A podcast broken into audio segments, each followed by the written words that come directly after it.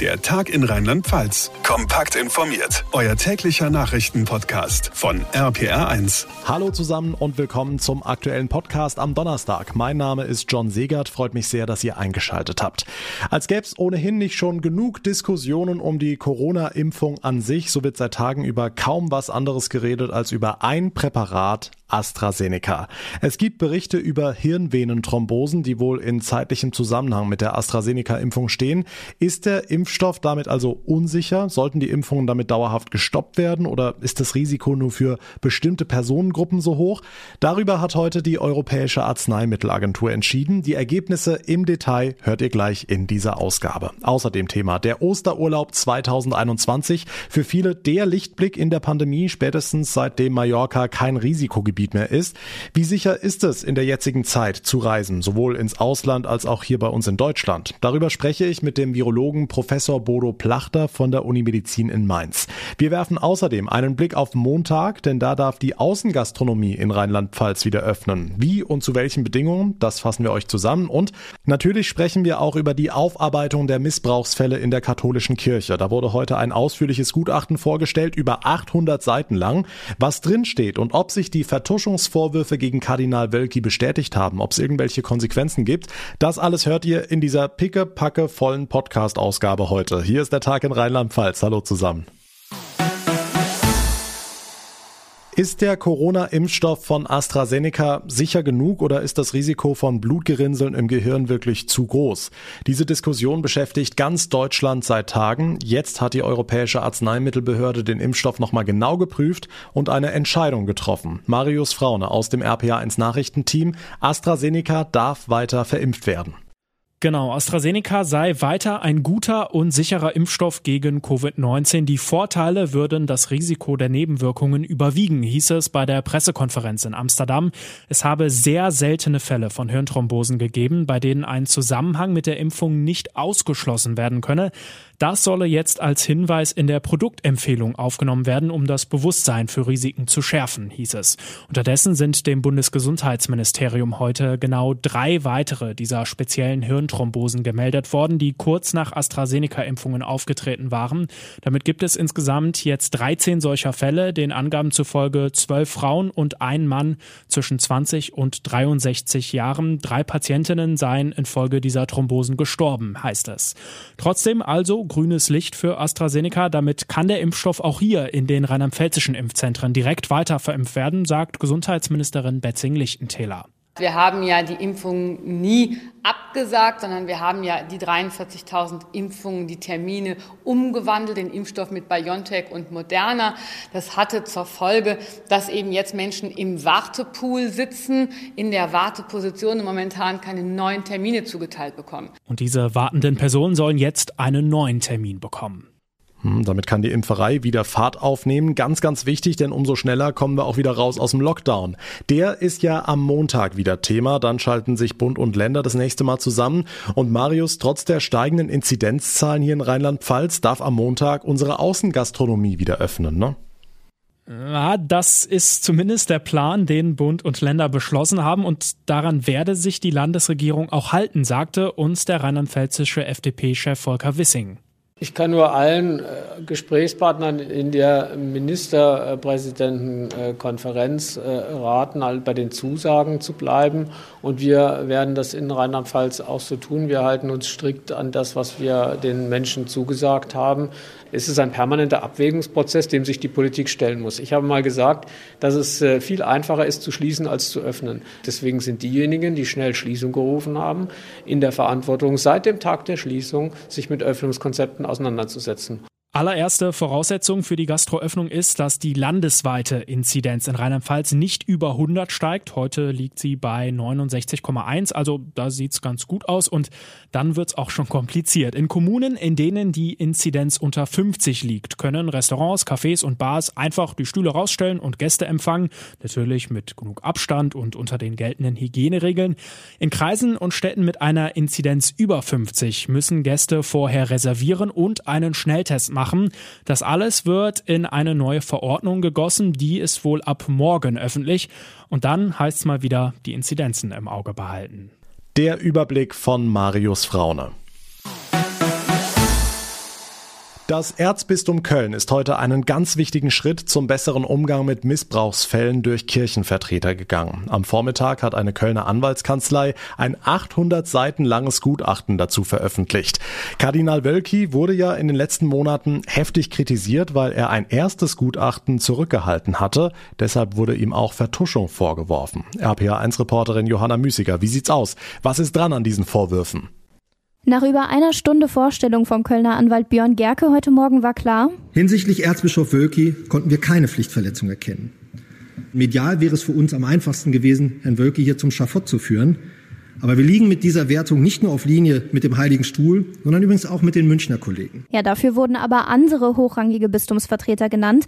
Insgesamt 236 Aktenvorgänge hat die Kanzlei ausgewertet. In 24 davon wurden Pflichtverletzungen von Amtsträgern festgestellt. Das betrifft acht lebende und verstorbene Personen, darunter der frühere Kölner Kardinal Meissner, die zwischen 1975 und 2018 Taten vertuscht oder zu spät angezeigt haben sollen. Herrn Dr. Meissner trifft mithin allein rund ein Drittel aller von uns festgestellten Pflichtverletzungen. Und auch dem jetzigen Hamburger Erzbischof Stefan Hesse.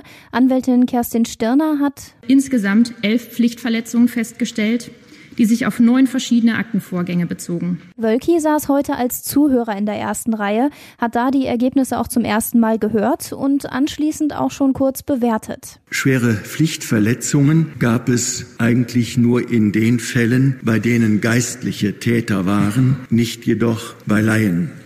Dort wurde augenscheinlich immer schnell und konsequent entschieden gehandelt und das spricht Bände und ich muss sagen, das berührt mich und beschämt mich auch zutiefst. Ja, da greift Wölki jetzt durch. Er hat direkt zwei hochrangige Geistliche von ihren Aufgaben entbunden. Weitere Konsequenzen will er ziehen, sobald er das ganze Gutachten gelesen hat. Eine erste Zusage ist damit eingelöst. Aufdecken, was war und was ist, Vertuschung aufklären und die Namen von Verantwortlichen zu nennen. Die Infos von Johanna Müßiger. Das komplette Gutachten findet ihr übrigens auf der Internetseite des Erzbistums Köln. Und jetzt weitere wichtige Themen vom Tag in der Übersicht mit Susanne Kimmel aus dem RPA1 Nachrichtenteam. Schönen Feierabend. Vor dem Bund-Länder-Gipfel am Montag hat sich auch Innenminister Seehofer für eine deutliche Vereinfachung der Corona-Maßnahmen ausgesprochen. Mittlerweile seien die Regelungen zum Teil recht kompliziert geworden und nicht immer logisch, sagte Seehofer dem Münchner Merkur. Die Leute verstünden nicht, wenn der Blumenladen schließen müsse, der Supermarkt nebenan aber Blumen verkaufen dürfe. Deutschland könne nicht drei Jahre im Lockdown verharren, so der Minister.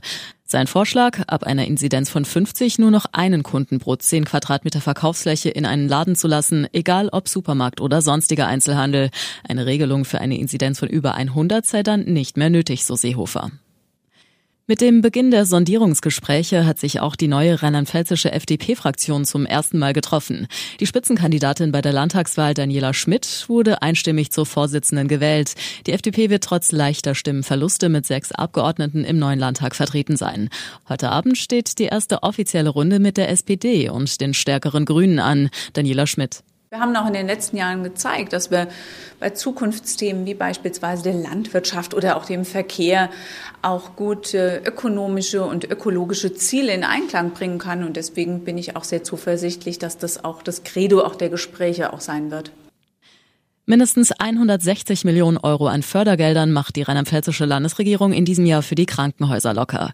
Das Gesundheitsministerium stellte heute Nachmittag die Einzelheiten vor. Demnach fließen knapp 130 Millionen in Um- und Ausbauprojekte, technische und medizinische Ausstattung. Weitere 30 Millionen aus dem Strukturfonds sind etwa für Zusammenlegung und Digitalisierung vorgesehen. CDU und Verbände kritisierten, die Förderung sei gerade in Pandemiezeiten viel zu niedrig. Dazu Gesundheitsministerin Betzing-Lichtentäler. Kein Antrag wurde abgelehnt. Alle bewilligungsreifen Anträge oder die, die in den nächsten Wochen und Monaten zur Unterschrift vorliegen, wurden hier schon mit aufgenommen. Wir haben in den letzten Jahren, insbesondere auch im Verhältnis zum letzten Jahr, unsere Mittel deutlich gesteigert und wir werden auch in Zukunft hier unserer Verantwortung gerecht werden. Das Wahrzeichen von Trier, die Porta Nigra, ist verunstaltet worden. Wie die Polizei mitteilte, hat ein Unbekannter letzte Nacht gelbe Farbe auf das historische Gebäude sowie den Vorplatz gesprüht. Die Beamten haben eine Spraydose sichergestellt. Wie hoch der Schaden ist, steht noch nicht fest. Vom Täter fehlt jede Spur. Die Rückkehr des Winters verzögert den Saisonstart auf dem Nürburgring. Der für übermorgen geplante Probe- und Einstelltag der Langstreckenmeisterschaft ist wegen der zu erwartenden Witterungsverhältnisse abgesagt worden. Mit der aktuellen Corona-Entwicklung habe die Absage aber nichts zu tun, heißt es. Das erste Rennen der Langstreckenmeisterschaft soll planmäßig am 27. März starten. Die ausführlichen Wetteraussichten fürs Wochenende gibt's später hier im Podcast mit unserem RPR1 Wetterexperten Dominik Jung. Sollen wir jetzt über Ostern verreisen oder doch lieber zu Hause bleiben? Eine Frage, die sich im Moment wohl viele Familien stellen. Die Buchungen für Mallorca sind in den vergangenen Tagen jedenfalls sprunghaft angestiegen. Aber wo lauern im Urlaub die Gefahren und kann ich zu Ostern endlich wieder die geimpften Großeltern treffen? Wir fragen den Virologen Bodo Plachter von der Universität Mainz. Hallo, Herr Professor Plachter. Schönen guten Tag. Ja, Herr Plachter, wie schätzen Sie das ein? Verreisen über Ostern oder lieber lassen? Ähm, also ich denke, man kann im Augenblick noch nicht wirklich definitiv sagen, ja, man kann getrost an Ostern verreisen oder nicht, aber grundsätzlich gilt natürlich, Reisen ähm, heißt auch immer Menschen treffen, äh, Kontakte haben und das ist nach wie vor natürlich ein Risiko. Und das andere Risiko ist natürlich, wenn man in ein fremdes Land fährt, äh, dann kann es natürlich sein, dass dieses Land dann relativ schnell zum Risikogebiet erklärt wird mit all den Konsequenzen dann bei der Rückreise, also Quarantäne etc. Okay, wie sieht's mit Urlaub in Deutschland aus, also die Alpen oder die See? Osterurlaub im Lande wäre vielleicht eine Alternative, aber auch da gilt natürlich, ähm, wenn man äh, zu viel Kontakt hat, wenn man eben entsprechend die Probleme äh, oder die, die Hygiene nicht einhalten kann, dann ist natürlich das Risiko nach wie vor gegeben. Hm, wo liegt denn aus Ihrer Sicht das Hauptproblem beim Reisen? Werden wir im Urlaub unvorsichtiger? Ja, ich glaube, das ist ein generelles Problem. Wenn man verreist oder generell, wenn man Freizeitaktivitäten nachgeht, dann ist Corona relativ schnell vergessen. Und dann fallen unter Umständen eben auch äh, die Hygiene, äh, Vorsichtsmaßnahmen, man achtet nicht mehr so sehr auf die Maske etc. Also es sind eine ganze Reihe von Punkten, die dann beachtet werden müssen, äh, wenn man verreist. Angefangen eben natürlich von der Anreise auch unter Umständen im Flugzeug, im äh, Zug bis hin dann natürlich am Urlaubsort selbst und dann zur Rückreise. Hm, das haben wir auch im vergangenen Sommer gesehen. Da haben viele Experten ja die Reiserückkehrer als Treiber der zweiten Welle bezeichnet. Ja, grundsätzlich ist so, wenn die Reiseaktivität steigt, dann wird auch die äh, Inzidenzraten werden auch steigen. Das ist relativ klar. Natürlich muss man sein individuelles eigenes Risiko auch bedenken. Das heißt mit anderen Worten, wenn ähm, ich den Eindruck habe, ich habe einen gewissen Risikofaktor, ich bin noch nicht geimpft, dann äh, muss ich das Risiko für mich selber bewerten, ob ich jetzt dann wirklich eine äh, Reise an Ostern machen möchte oder ob ich das Ganze möglicherweise dann doch verschiebe, zum Beispiel im Sommer. Gut, lassen wir den Erholungsurlaub am Strand von Malle mal beiseite. Wie sieht's mit Besuch bei Verwandten über Ostern aus? Wie problematisch ist das? Grundsätzlich haben wir gesehen, dass über Weihnachten die Zahlen relativ stark nach oben gegangen sind. Das ist natürlich auch auf Besuche bei Verwandtschaft zurückzuführen. Natürlich haben wir jetzt die Möglichkeit, über entsprechende Teste, um unter Umständen eben ein bisschen Sicherheit zu generieren, aber immer wieder äh, erwähnt, solche Tests sind nur eine Momentaufnahme. Der Rat ist tatsächlich nicht große Familienfeiern durchführen, weil man dann eben doch, wenn einer da infiziert ist, ein hohes Risiko auch selbst trägt, sich zu infizieren. Okay, und dann die schon geimpften Großeltern umarmen, geht das? Der Punkt ist, wir wissen bislang nicht, ob die Impfung wirklich komplett vor Infektion schützt. Äh, sie schützt wohl vor schwerer Krankheit und vor Tod, aber möglicherweise eben nicht vor Infektion. Das heißt, das Szenario, dass man dann sehr nahe auch an ältere Familienangehörige rangeht, umarmt, ähm, dann gibt es da natürlich das Risiko, wenn derjenige infiziert ist, dann habe ich natürlich ein sehr hohes Risiko, mich selber zu infizieren. Und wenn ich dann jünger bin und noch nicht geimpft, ja, dann bin ich, habe ich es eben äh, mir in Anführungszeichen eingefangen. Das heißt also mit anderen Worten, auch da sollte man im Augenblick zumindest noch etwas zurückhaltend sein sagt der Virologe Professor Bodo Plachter von der Uni Medizin Mainz. Vielen Dank für Ihre Einschätzung. Ja, bitte gerne. Ganz anderes Thema. Im vergangenen Jahr haben wir Deutschen wieder viel mehr Verpackungsmüll produziert. Pro Kopf waren es ganze 72 Kilo und damit vier Kilo mehr als noch im Vorjahr. Also Corona scheint uns da zurückgeworfen zu haben. Aber es geht auch anders. Das zeigt das Beispiel einer Familie aus Bodenheim in Rheinhessen, die meine Kollegin Maike Korn besucht hat. Genau, Familie Koss, das sind Mama Rebecca, Papa Florian und drei Töchter. Die haben sich einfach mal auf ein Experiment eingelassen. Vier Wochen ohne Plastik. Das, was als allererstes von den Mülleimer geflogen ist, war alles, was wir an Kunststoffutensilien hatten zum Kochen beispielsweise. Weil Kunststoff, wenn es warm wird, gibt natürlich noch Liebe, insbesondere diese Weichmacher, um die es ging, äh, ab. Stattdessen Kochlöffel aus Holz, Metalldosen oder Aufbewahrungsgläser. Nächster Schritt, Ernährung. Zu Hause einfach mal Leitungswasser trinken. Wenn man Lebensmittel einkauft, dass man guckt, auch dort eben auf Glasflaschen oder Glasbehältnisse zu gehen. Ähm, Milch, Joghurt und ähnliches, das gibt es ja alles in solchen Verpackungen. Den Plastikmüll, den man selber produziert, kriegt man dann relativ schnell deutlich reduziert. Ein positiver Nebeneffekt, man ernährt sich bewusster. Wo auch die Kinder dann gar keine Lust mehr hatten, waren zum Beispiel so Süßigkeiten, kleine, so Häppchen, die man irgendwie eingepackt sind. Und dafür hatten wir aber schöne Gläser, wo dann ähm, hochwertigere Schokolade, Nüsse. Nach den vier Wochen war Familie Kost so Feuer und Flamme, dass sie jetzt einen Unverpacktladen in Niederolm eröffnen wird. Diesen Freitag ist es soweit. Und es ist unglaublich, wie viele Menschen den Kopf reinstrecken und fragen, Mensch, wann macht ihr denn auf? Ähm, ist so eine tolle Idee. Man merkt, dass die Leute da ein sehr, sehr großes Interesse haben. Wichtige Sache. Danke, Maike Korn. Also wettertechnisch waren wir heute irgendwie im April unterwegs. Mal Wolken, mal Sonne, mal Regen, von allem was dabei. Damit aber nicht genug. Für die kommende Nacht hat RPA1 Wetterexperte Dominik Jung eine Wetterwarnung. Schieß los, Dominik. Ja, in der kommenden Nacht, da wird's richtig spannend. Man sollte auf jeden Fall morgen früh ein bisschen mehr Zeit einplanen. Wir bekommen nämlich Schauer und die Schauer fallen dann teilweise in der zweiten Nachthälfte bis in tiefe Lagen als Schnee, Regen oder Schnee. Los geht das um Mitternacht Richtung Eifel und Hunsrück. Später zum frühen Morgen erreichen die Niederschläge auch die Südpfalz und Teile von Rheinhessen. Und dann gibt's auch ganz unten Schneematsch. Und ja, die Temperaturen liegen so meist um 0 Grad, also im kritischen Bereich. Und deswegen kann es eben morgen früh Straßenklette geben. Einfach ein bisschen mehr Zeit einplanen, dann geht morgen früh alles entspannter. Tja, und am Samstag ist kalendarischer Frühlingsanfang, aber du hast gesagt, wärmer wird's erst in der nächsten Woche. Bleibt's dabei? Wie sind da die Aussichten?